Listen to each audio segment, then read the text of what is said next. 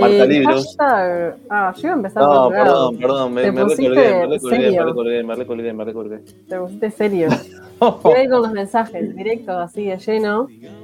Eh, porque el hashtag Enzo. Era para zafar de esta, porque el hashtag sí. Enzo Polaco sigue en pie.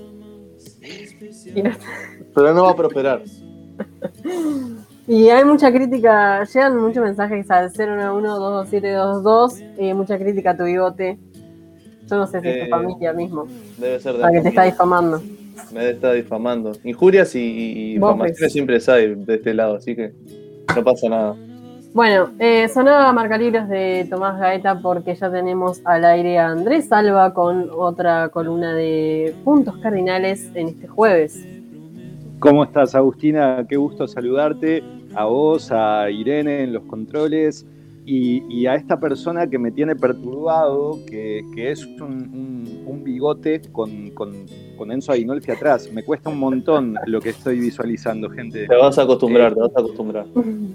No, no desearía, viste que hay cosas que eh, el mal en el mundo es algo que existe, pero que uno no se acostumbra. Bueno, lo mismo sucede con tu bigote. No, no tengo Oh, ganas qué de malo. acostumbrarme. Son malos. Sí, muy malo. Cuando alguien se deja el bigote, hay que someterlo al escarnio público. Bueno, encantado de saludarle, compas. Tenemos una columna muy nutrida hoy y tenemos muy poquito tiempo.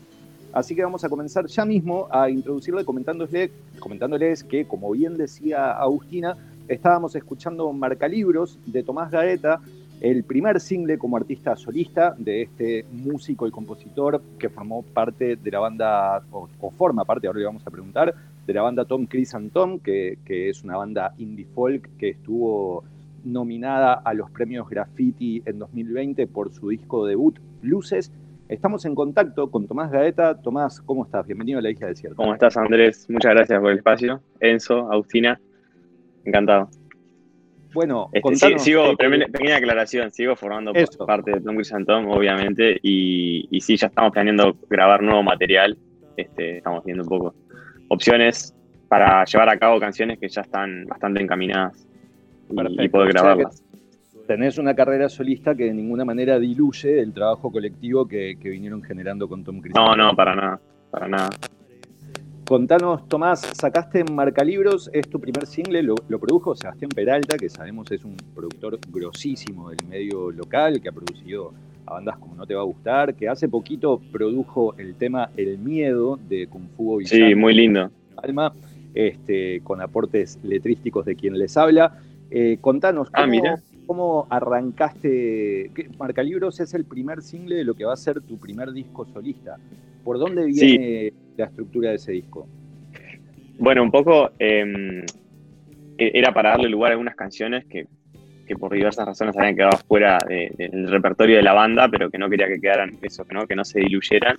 Este, entonces ahí surgió la idea de trabajar algo con Seba, lo fuimos hablando, de trabajar algo como más acústico, o sea, no más acústico, más íntimo, este, enfocarnos un poco más en eso, una estructura de producción más simple y bueno, y sacar este EP de cuatro canciones. Y nada, ya de paso aprovecho también para, para felicitarte por el miedo, que tremenda letra, no tenía ni idea que, que habías colaborado en ese, Unos, ese temita de Seba. unos aportes chiquititos nada más, son de Kung Fu y de- es de Kung Fu y Papina el tema. Papina, sí, muy lindo. Tomás, eh, el videoclip de Marcalibros, que está buenísimo y le recomiendo ya a, la escucha de Bárbara que vaya a YouTube a verlo, lo filmaste en Pueblitos Perdidos de México. ¿Cómo fue eso?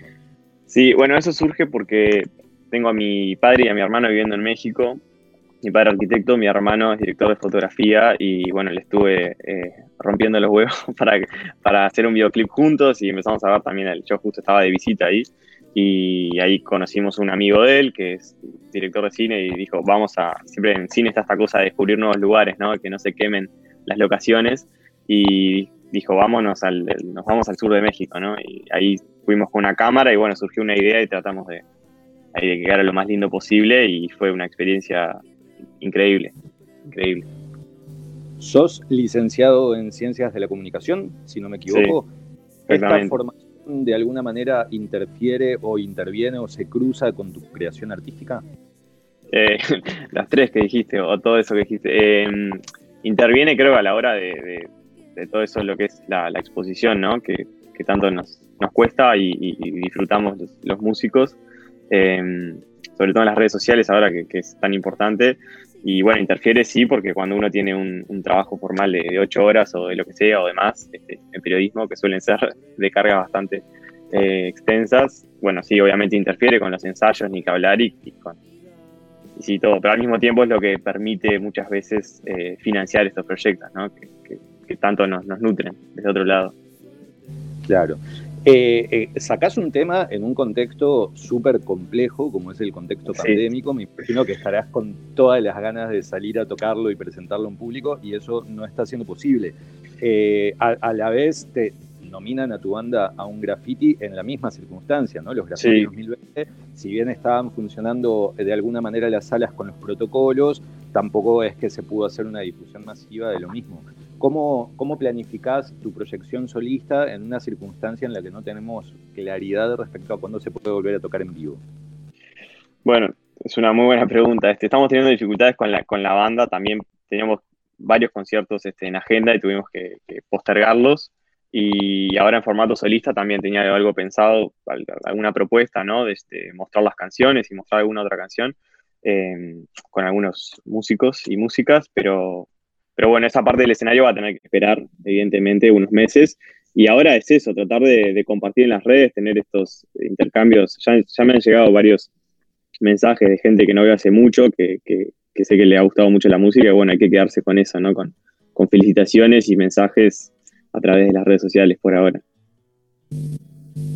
Tomás, para ir finalizando, desde ya agradecí de que, de que hayas formado parte fugazmente de estos puntos cardinales en la isla desierta e invitándote a acompañarnos otro día con más tiempo para cuando esté presentado tu EP.